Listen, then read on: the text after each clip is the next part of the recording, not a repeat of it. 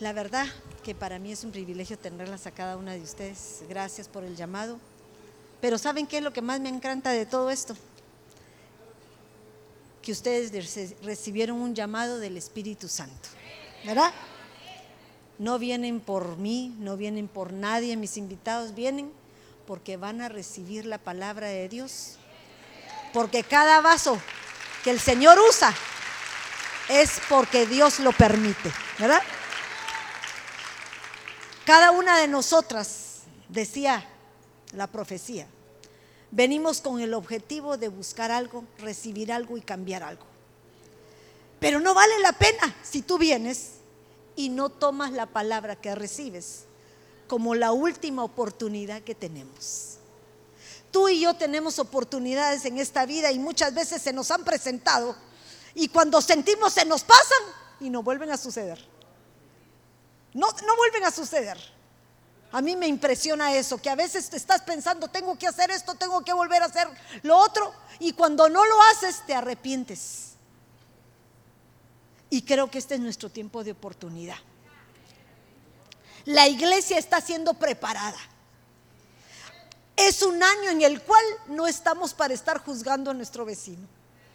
No es un año para estar juzgando a aquel que me hizo un daño, aquel que me cayó mal, la vecina que me cae mal. ¿Ya qué te importa eso? Preocúpate cómo estás tú delante del Señor. Eso es lo más importante. Lo demás no importa. Se me venía a mí a la mente este versículo que está en Apocalipsis. Porque increíblemente las siete iglesias hablan de las diferentes características que le pide a la iglesia para que nos pongamos a cuentas. Pero creo que esta es la más propicia para nosotros. Porque todo, todo lo que nosotros hablemos este fin de semana, o por lo menos lo que tratemos de hacer este fin de semana, es alcanzar la estatura de la futura del Señor. Pero muchas veces pareciera que ya tuviéramos la estatura, pero todavía nos falta mucho. Nos creemos perfectas porque ya sabemos la palabra, pero nada de ella la podemos poner por práctica. Entonces tenemos que ver cómo empezamos a reaccionar. Por eso le ponía yo tiempo de oportunidad. Tu oportunidad es que te pongas atención y que fíjense que, miren lo que dice aquí. He aquí, yo estoy a la puerta. El Señor viene pronto viene pronto. Pero así como ustedes recibieron un llamado, porque son unas soldadas, un ejército del Señor, ¿verdad? Antes de ser ejército, teníamos que empezar a trabajar en lo que correspondía. Acuérdense que apostólicamente nos han enseñado que estamos en un proceso en el cual tenemos que ir, sembramos, primero sembradores, luego el atleta que empieza a disciplinarse de las cosas que no tenía que hacer. Pero ahora nos convertimos en soldados. Pero ese soldado no puede estar en un ejército si primeramente no está lleno, lleno del amor, del Espíritu Santo, para poder trabajar y morir a causa de lo que representa. Porque muchas veces eso nos pasa. Pero miren esto. Dice Apocalipsis 3.10, 3.20.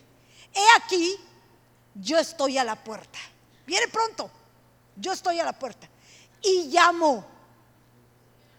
¿Cuántas de nosotras escuchamos la voz del Señor y a veces ni siquiera respondemos?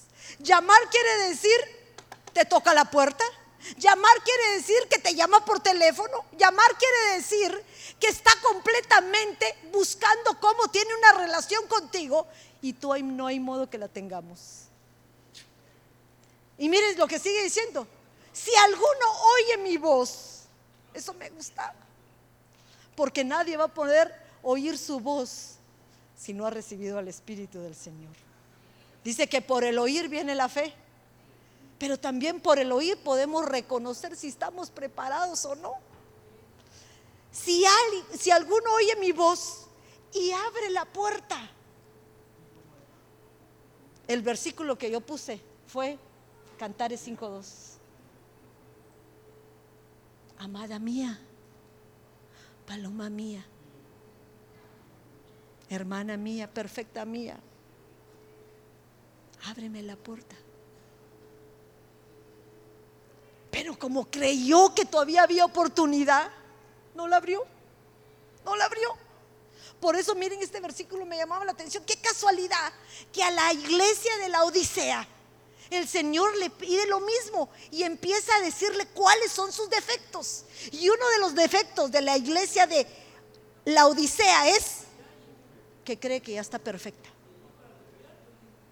Cree que ya está a la estatura. Que no necesita absolutamente nada más que esperar la venida de su Señor. Pero lo malo es que miren lo que nos está pidiendo. El que oye mi voz y abre la puerta, pongan atención lo que dice, porque no dice cualquier cosa, dice, entraré a Él, no entraré con Él, no, entraré, ¿a dónde entra? A Él, ah, entra.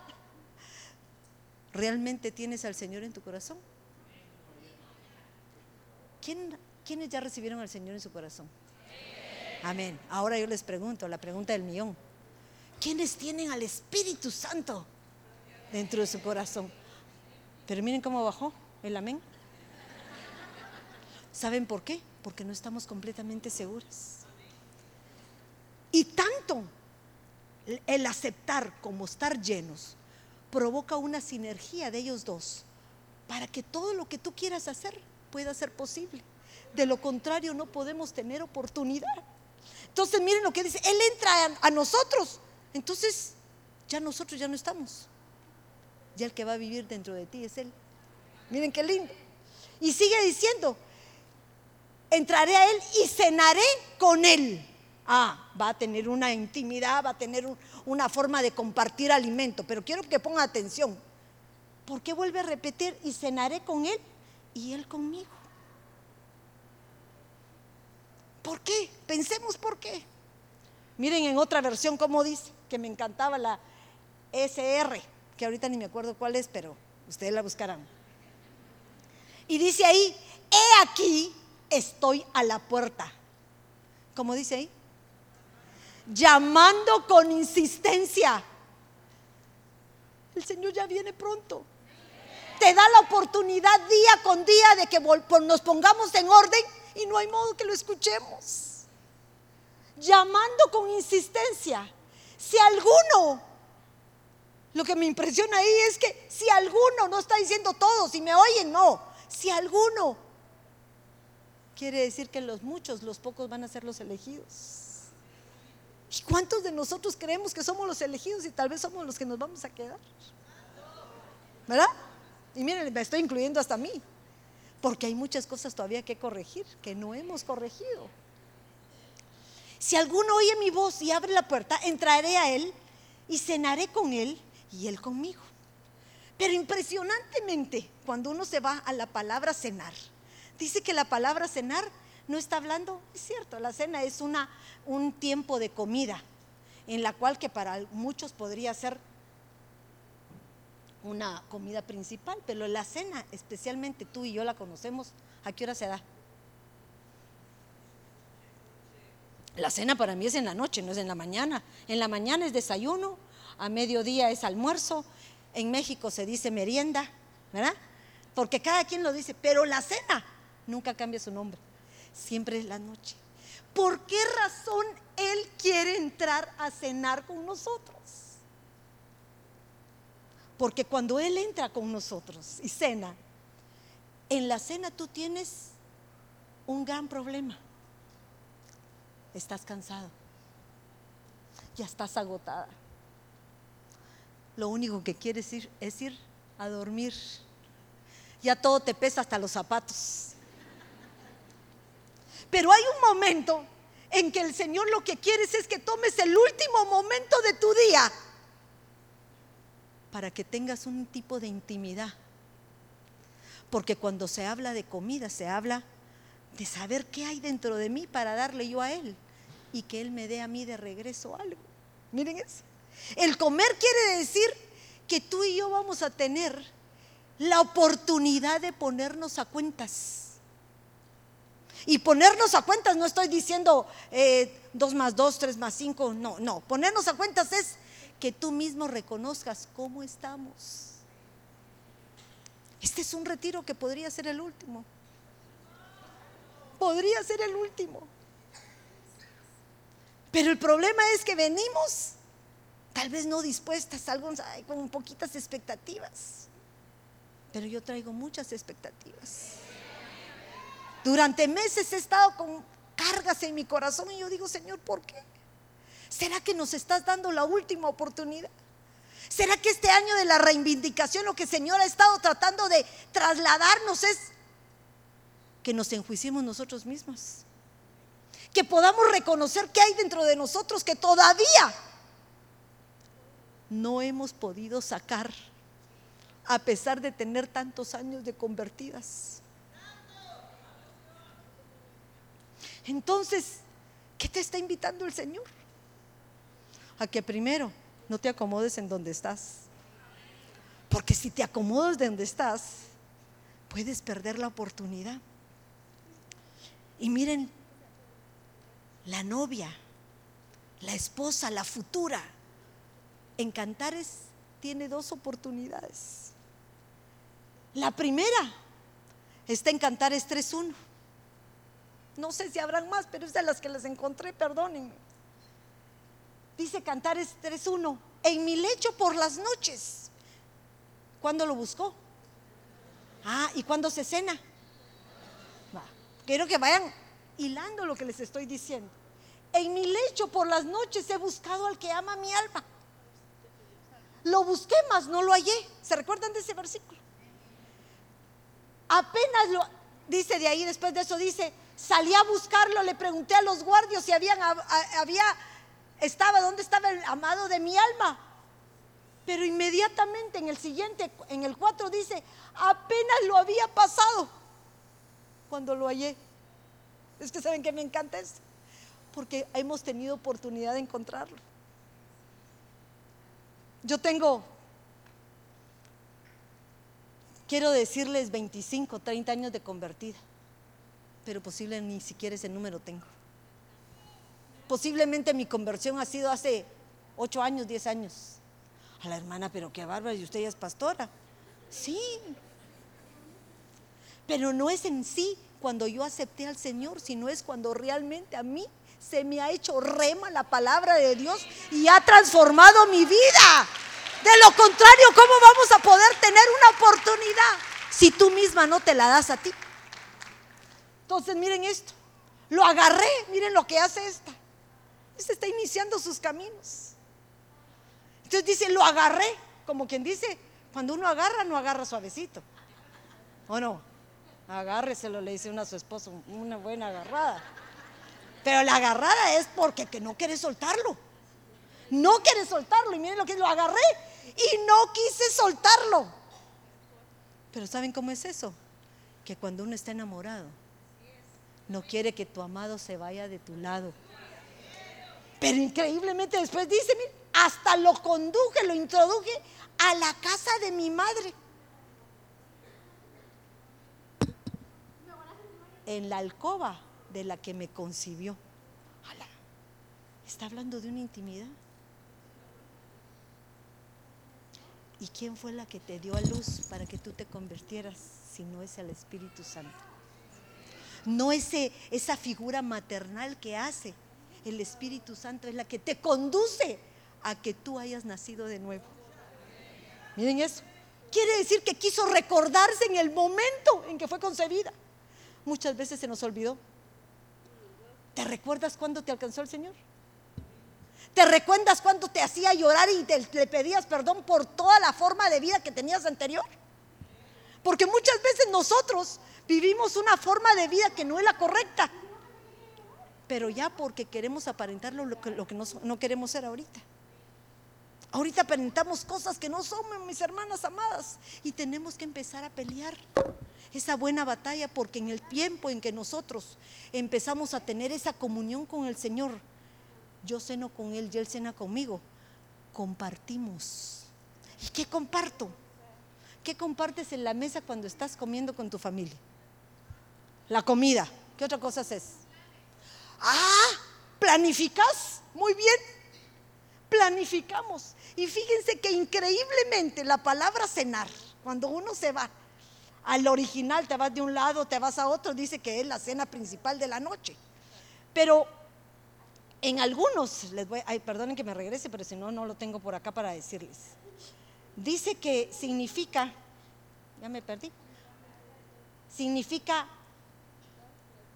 dapanes significa, pero dice que es devorar, gastar, cómo consumir y cómo llevar a cabo lo que tienes y planificarlo.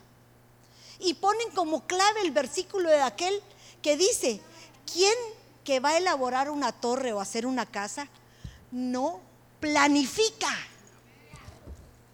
No planifica. Ahora me va, ay hermana, pero ¿cómo es que uno vamos a planificar nuestra vida? Por supuesto, porque nuestra vida tiene que estar planificada. No podemos hacer cosas a la ligera.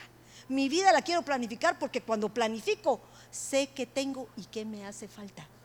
Ese es el secreto para mí. Saber qué me hace falta o que no he dado la talla. Entonces, esa cena te sirve para tomar en cuenta esos detalles. Ay, mi amor, ¿cómo nos fue en la luz? Miren eso. ¿Cómo nos fue? En la, este mes me, me excedí. Puse mucho calantón o mucho aire acondicionado. Pero la próxima vez lo vamos a bajar. Ah, quiere decir que en la cena tú y yo nos ponemos a cuentas con el Señor. No estamos acusando a otros, estamos poniéndonos a cuentas de nuestras actuaciones. Para que cuando nosotros pongamos de nuestra parte y digamos, hemos fallado en esto, el Señor venga y te diga, no te preocupes.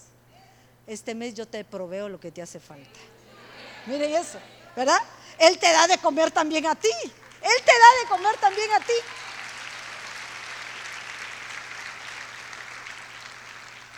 Pero les mencionaba esto para que observen esto. Pero también ahorita ya no estamos en esto porque ahora tú ya tuviste una intimidad con tu Señor. Ya tienes una relación con el Espíritu Santo porque definitivamente sería el colmo que nosotros todavía no fuéramos llenas. Ya tendríamos que ser transformadas, perdónenme. Y muchas creemos que ya alcanzamos la estatura. Entonces viene este versículo de Cantares que me impresiona. Porque dice, miren lo que dice, yo dormía pero mi corazón velaba. Espero que ninguna se esté durmiendo ahorita, porque todavía hay mucho más de lo que el Señor quiere para nosotros. Yo dormía, pero mi corazón velaba. Una voz, otra vez la voz, la voz que te está advirtiendo, que te está diciendo, hey, estate listo, está alerta mi amado toca la puerta. Le debe haber dicho, mi vida, estoy aquí afuera. Yo no sé cómo me, les digo la verdad, que si el Señor viniera ahorita me deja. Porque a veces llega mi marido tarde y me dice, Seca, ¿habrá algo de comer? Ay, güey, yo estoy cansada. Pero fíjense, ¿No estamos aquí para ser probadas? Quiere decir que mi estatura como esposa está por la calle de la amargura y la avenida de la desesperación. ¿Verdad? Porque miren lo que hace este. Ábreme. Miren cómo la mira. Es que eso es lo que me impresiona a mí. Nosotros para llegar a ser arrebatadas, nosotros para conformar un, ejército, nosotros para ser esa que viene del desierto, con emblemas, oliendo a lo que ha sufrido, pero a que ha perseverado. Es esta que está aquí para mí. Porque dice, ábreme. Ya pasó de ser hermana. Ábreme, hermana mía. Amada mía. Dos ya tuvo que ver con él, ya tuvo, ya, ya se amaron. Paloma mía. Y lo último que le dice, perfecta. Cuatro. el equilibrio perfecto, lo que el Señor espera de nosotros. Alcanzó una estatura de todo lo que le pedía. Y si yo agrego todavía otra forma que el Señor le hablaba, porque en muchas partes de Cantares habla esposa mía. Fíjense, diferentes manifestaciones que tiene la mujer en relación con el que ama. Pero el problema es que esta, miren cómo le hablo yo a esta, esta, con desprecio. Pues mi cabeza, miren lo que le dice, mi cabeza está empapada de rocío y mis cabellos empapados de humedad de la noche. Lo que él quería era tener una intimidad con ella y trasladarle aquellas cosas ocultas que todavía no conoces. Porque el rocío, ¿qué dice la palabra del rocío? Que llegue mi discurso, si no estoy mal, ¿verdad? como la enseñanza. La enseñanza no es nada más que leamos la palabra, que qué lindo, ay, qué bonito, cómo se oye de bonito. No, que la entendás. Porque si tú y yo no la entendemos, difícilmente se nos puede quedar lo que aprendemos o lo que leemos. Por eso la Biblia constantemente nos dice que oigamos inteligentemente. Pones atención, lo razonás, lo pones, lo grabas en tu cabezota. ¿Verdad? tratamos de ponerlo por obra para que nosotros podamos dar un buen testimonio de acuerdo a lo que hemos aprendido. Pero miren lo que dice, mi cabeza está empapada, le dice el Señor. Mis, em, mis cabellos empapados de la humedad de la noche. Pero como esta señorita ya tiene mucho tiempo de tener relación con él, ¿qué le dice?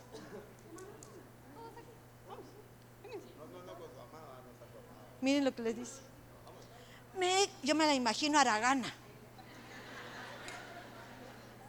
Ay, ya me quité la ropa. Pero observen eso.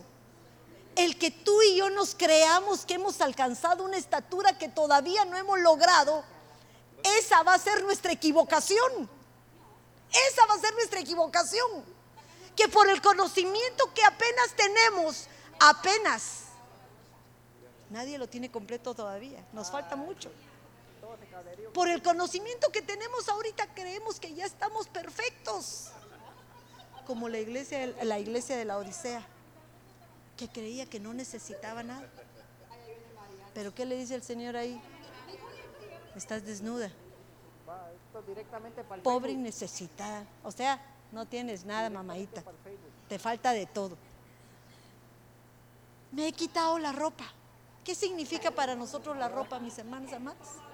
Ah, quiere decir que muchas ya no necesitamos estar bajo una cobertura. Ya no es indispensable, ya ya sé yo más aún que los que me enseñan. Ah, que el velo, ¿para qué fregado me lo pongo? Perdonen que les hable así. Ahí, están grabando, no quería decir eso. Pero, ¿para qué me lo pongo? Si te lo pones, por favor, póntelo porque estás convencida de lo que estás haciendo. No porque estás solo en Ebenecer, porque eres una persona que tiene conocimiento de por qué se pone el velo. Porque si no, pongámonos cualquier otra cosa, te pones el charro de... ¿Verdad? Podemos ponernos muchas cosas que representan algo que no sea ser cristiano. Pero esto no es que represente ser cristiano, sino que entendemos que es figura de una cobertura que nos hace trasladar que estamos bajo autoridad. Miren qué lindo. Porque si no estás bajo autoridad, entonces tú eres la jefe. Yo creo que la que el Señor arrebata no es una que no está bajo autoridad. Porque el problema de, nuestro, de nuestra forma de actuar fue desde el Edén. Una Evita que no se sujetó sobre lo que es por desobediente y permitió hacer cosas que no debía. Entonces hoy nosotros estamos cosechando lo que ella sembró. Pero también tenemos la oportunidad de sembrar nuevamente. Y en su tiempo el Señor nos va a dar la oportunidad de regresar a ese huerto, a ese paraíso porque vamos a regresar por obediencia. Y el que obedece aprende a sujetarse a su autoridad. Pero miren lo que sigue diciendo. He lavado mis pies. Ya no necesito lavarme más. Y no dice la palabra que el que esté limpio, que se limpie más. Hasta que venga el Señor, va a ser el momento en que tú vas a dejar de limpiarte. Mientras Él no venga, tenemos que seguir haciéndolo. Pero el problema es que muchas veces creemos que ya alcanzamos la estatura y todavía nos hace falta mucho. Por favor. Este fin de semana es para limpiarte. Limpiarte lo que no te has limpiado. Cuando a alguien se le ensucian los zapatos con lodo, ¿es fácil limpiar un zapato? No. A veces hasta los arruinamos. Imagínense cómo será limpiarnos a nosotros si reconocemos de dónde nos sacó el Señor. Ahora, ¿qué oportunidad tenemos? La tenemos. Porque el Señor es figura del agua. El agua es la palabra de Dios. Y dice que dentro de nosotros, cuando estamos llenos del Espíritu, van a correr ríos de agua viva. O sea, constante movimiento. ¿Para qué? Para que podamos ser limpios. ¿Cómo los volveré a ensuciar? Miren lo que dice esto. Es que esta me enoja. Pero ¿saben por qué me enoja? Porque se supone que ya alcanzó la estatura. Ya alcanzó la estatura. En su mente creyó que ya había alcanzado la estatura. Y muchos de nosotros tenemos ese problema, que ya creemos que hemos pasado los límites y que ya no necesitamos aprender más. Pero nunca dejamos de aprender, mis amadas hermanas. Esta noche y hoy y mañana y pasado, no venimos a solo a tener una coinonía hermosa. Venimos a que el Señor nos confronte con nosotras mismas. Porque es tiempo de oportunidad. Le dijo que era paloma. Fíjense eso, eso me encanta. Porque la paloma es figura del Espíritu. Quiere decir, ya no está actuando con la carne, sino ya estamos viviendo bajo el Espíritu Santo. Esta es la época del Espíritu Santo. Cada diciembre que ustedes vienen, quisiera que agarraran un poquito de ese soplo de parte de Dios que el Señor les proporciona. Pero miren, ¿para qué? Para que no salgan iguales. ¿Cuántas de nosotras, perdónenme que se los diga, tenemos conflicto con otras? Todas. Pero cuando uno es un ejército, ya hemos sido transformadas. El Señor nos hace personas que podemos convivir con otras, no importante qué tipo de relación tengamos. Porque tenemos que aprender a perseverar en el Señor, no en nuestras propias formas de pensar. Entonces dice, ¿cómo los volveré a ensuciar? Por supuesto. El Señor le dice en Apocalipsis 3:17, ¿por qué dices? Miren lo que le dice a la Odisea, soy rico y me he enriquecido. Señor, yo ya sé la palabra desde Génesis hasta Apocalipsis. De nada tengo necesidad. Bendito Dios, ya me lo diste todo. Miren cómo se lo estoy parafraseando. Y no sabes, le dice el Señor, que eres miserable y digno de lástima, pobre, ciego y lo que ella no quería hacer, y desnudo. Exactamente lo mismo que ella, según ella, no quería vestirse. Te aconsejo que de mí compres oro refinado por fuego, para que te hagas rico y vestiduras blancas para que te vistas y no se te manifieste la vergüenza de tu desnudez.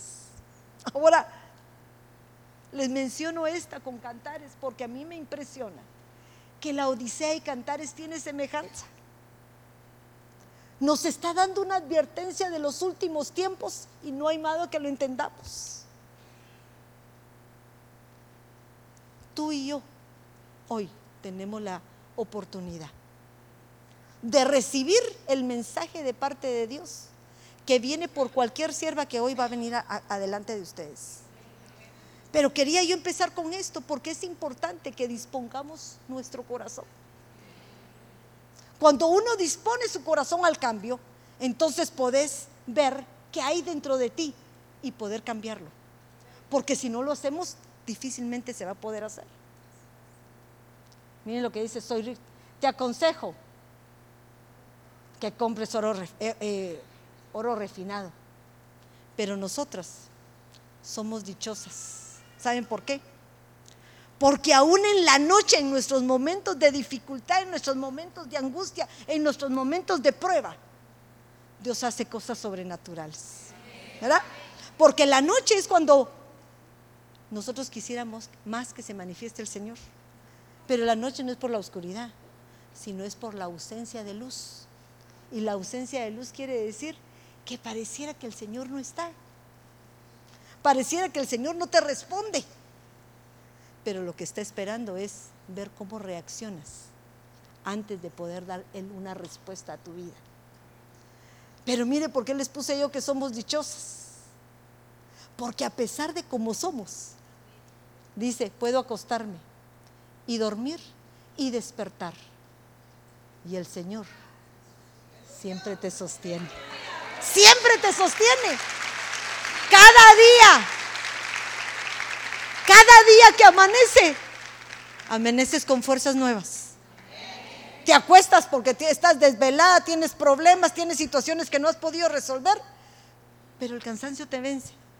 Y aquella que realmente confía en el Señor le dice, Señor, permíteme que descanse.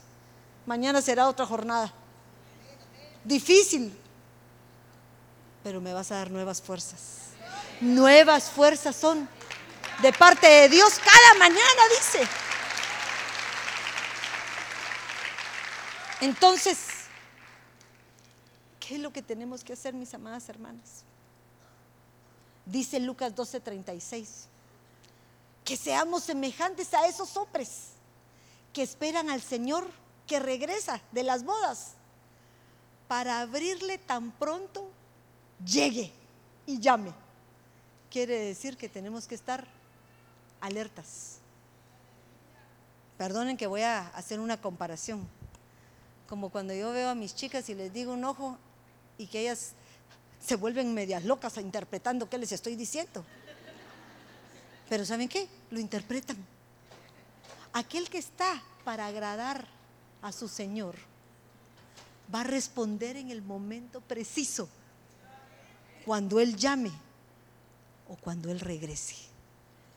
Si tú y yo no estamos preparadas para ese regreso, hoy es tu oportunidad de prepararte, alistarte. Queremos ser ese ejército del Señor. ¿Cómo vamos a ser ese que viene del desierto? Ese ejército abanderado. Si ni siquiera podemos llevarnos bien con nuestras vecinas. Un ejército, ¿cómo manda? ¿Cómo marcha? En orden. Tiene el mismo uniforme. Los zapatos bien lustrados. Se para de la misma manera. Mueve la pierna a la misma distancia. O sea que no hay diferencia de uno a otro. Entonces, ¿qué nos está pidiendo el Señor a nosotros? que podamos entender a esa parte de mi cuerpo que tal vez está deficiente en algo, pero yo la puedo ayudar a que llegue a su estatura. Esta noche el Señor quiere hacer cosas grandes contigo. Dice Lucas 12:35, estad siempre preparados. No podemos decir mañana, no, hoy. No sabes si hoy cuando te regreses el Señor nos da la oportunidad de ser arrebatados. ¿Qué les parecería? ¿Están listas? No, digan la verdad. ¿Están listas? No. Señor, por favor, otro poquito más, Padre. ¿Verdad? Danos la oportunidad de ponerme a cuentas. Miren lo que decía la profecía. ¿Hay alguna hija que venía con pensamientos contrarios a lo que el Señor te trajo aquí. Se quiere divorciar, se quiere suicidar, quiere hacer cosas que no le corresponden a una hija de Dios. Pero hay momentos en que nuestra humanidad nos domina antes que lo que tenemos realmente adentro, porque permitimos que nos consuma. Por eso hoy tienes esa oportunidad. Reconoce quién eres. ¿Cómo está tu carácter?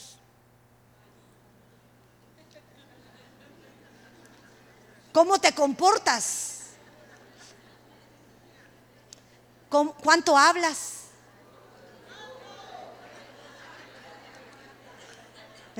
¿Cuánto hablas?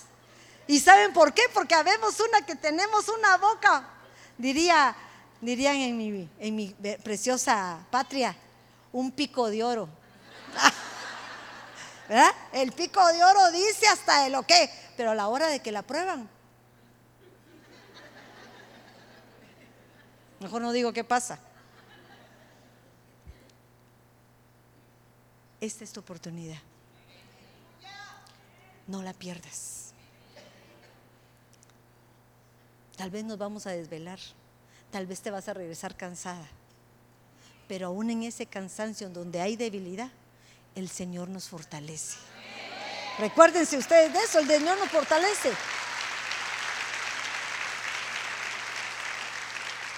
Dice en ese versículo de Lucas 12, dice, estad siempre preparados y mantened las lámparas encendidas.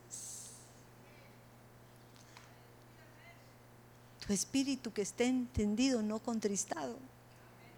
Si te preocupas por otras cosas que no son las del Señor, te va a pasar lo de Jonás.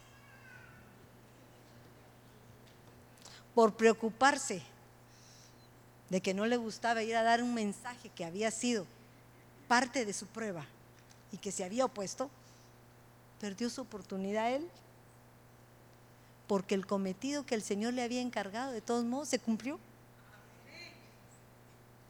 Ténganlo por seguro. Nadie que es mandado, nadie que tiene una, un propósito aquí en esta vida, deja de cumplir lo que el Señor desea. Ustedes son solamente vehículos para cumplirlos.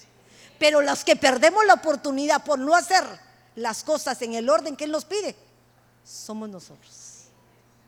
Entonces, ¿qué nos está diciendo? Mantengámonos firmes.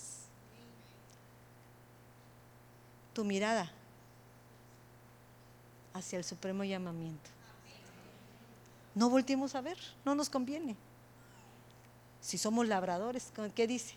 Que el que pone la mano en el arado no mira para atrás. Las decisiones que has tomado, pareciera que ahorita te está llevando la tristeza. No te preocupes. Próximamente el Señor endereza todo. Todo, todo, todo. Lo único es que si tenemos puesta la mirada en la tierra, tropezamos. Y nuestra mirada tiene que estar puesta en lo de arriba. Porque el que persevera, alcanza. La perseverancia es no por lo que creamos, sino es por fe. Pero la fe, si no obramos de acuerdo a lo que nos pide, las obras que tenemos que hacer, porque no es nada más, Señor, yo estoy esperando tu venida, pero aquí sentadita. No, no, no, no. Busca cómo cambiar lo que necesitas cambiar. Porque mientras no los cambies, mientras no lo transformes, la primera que va a perder somos tú y yo. Quiero que cierren sus ojitos. Creo que terminé ya. No me quiero exceder.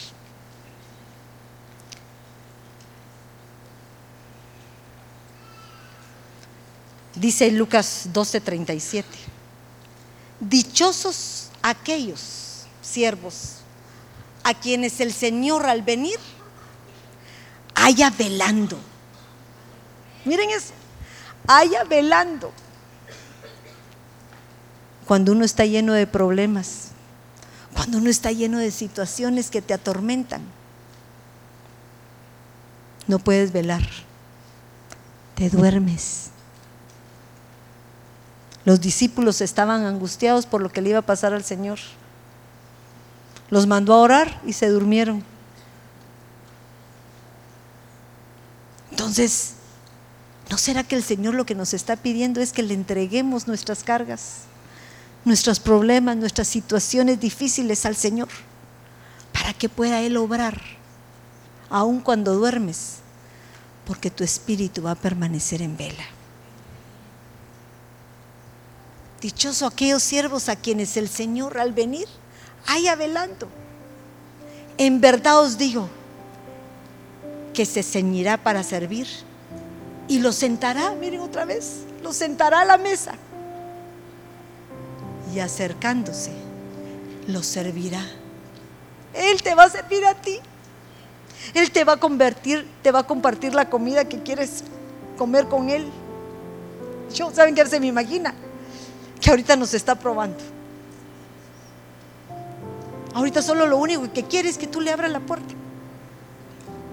Que no permitas que las bendiciones que Él puede ofrecerte, tú las desperdicies. Hermana, pero a mí no se me queda nada de la palabra, se te queda. Así decía yo hace 20 años. Me recuerdo que llegué a ministrarme con una hermana en el Dina, la hermana en el Dina. Y le dije, hermana en el Dina, yo no sirvo para nada. No sirvo para nada. ¿Cómo que no sirvo para nada? Nada. No logro llegarle a ninguna de las que conozco, le decía. Todas yo las miraba como aquellos ángeles con alas. Y yo me sentía la cucaracha más grande del mundo. Pero ella me dijo algo que nunca se me va a olvidar. No es lo que tú miras, sino es lo que el Señor está haciendo en ti que todavía no sale. El Señor trabaja en lo oculto y está formando esta perla hasta que llegue a ser una joya preciosa y perfecta. ¿Cómo vamos a darnos cuenta? Por tus frutos. Por tus frutos os conoceréis. Entonces, valórate. ¿Qué frutos has dado? A la hermana, mis hijos son buenos. Tengo muchos. No, eso no es suficiente. Hay mucho más que tienes que hacer.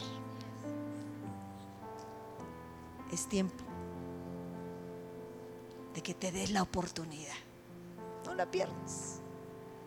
Ponte de pie un ratito, un segundito.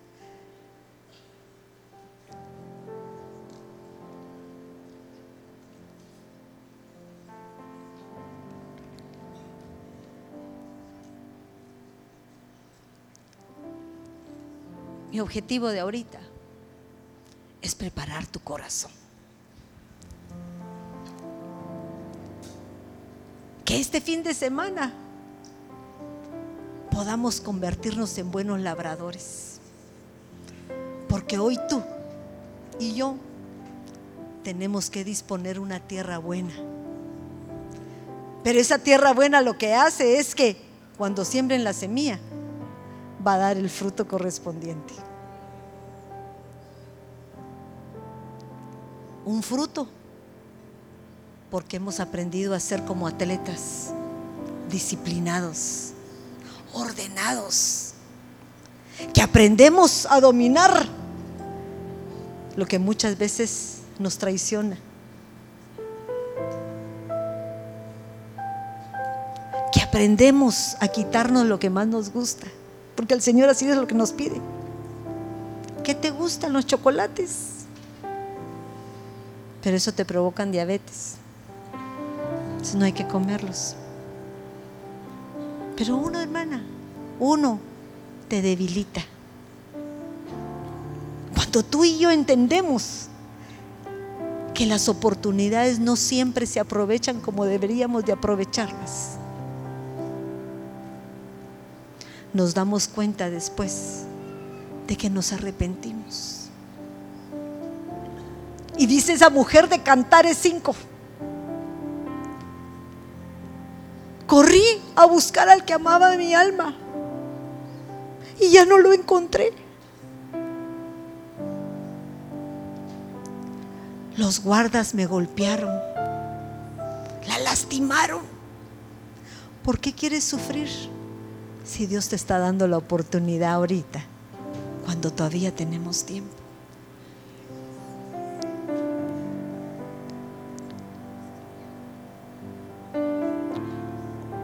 Hoy preparo tu tierra con el agua de la palabra. Hoy preparo tu tierra y la muevo porque lo que queremos es sacar todo aquello que no sirve. Hoy preparamos, mejor dicho, nuestra tierra para arrancar todo aquello que ya no nos pertenece que fue la siembra pasada de otros, pero que hoy el Señor te está dando la oportunidad para sembrar y dar nuevos frutos. Hoy nos saca como atletas, porque muchos vamos a tener que levantarnos temprano si no tenemos costumbre. Pero queremos ser parte de y cuando tú y yo queremos ser parte de algo, no perdemos la oportunidad que hoy Dios nos quiere trasladar a cada una de nosotras. Padre, venimos delante de ti, Señor, con la disposición de que cada semilla que hoy caiga en mi tierra pueda cumplir su propósito. Un propósito de bendición, Señor. Un propósito que posiblemente para muchas va a ser doloroso. Pero aún así, Señor, sé que lo que vas a hacer en cada una de nosotras, mi Dios, va a ser una transformación. Para convertirnos en ese ejército abanderado. Que cuando tú lo mires, te vas a deleitar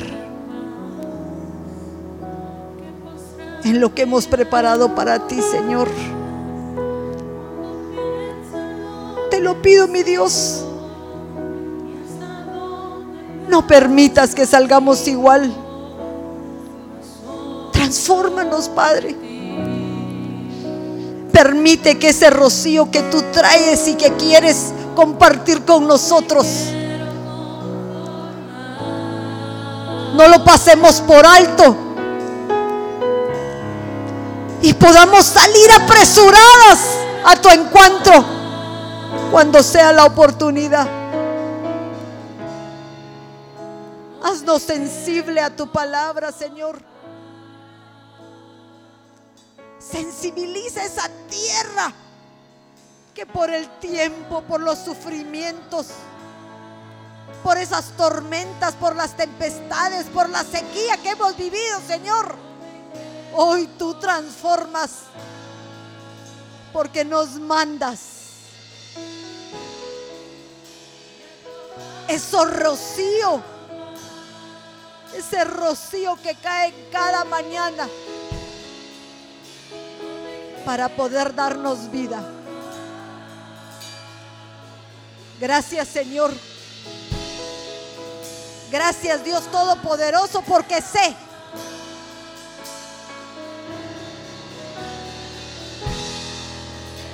que somos mujeres que no nos conformamos con poco. Sino que anhelamos ser transformadas. Para poder ser esas elegidas, Señor. Ser las perfectas. Ser las palomas que arden de amor por ti, Señor.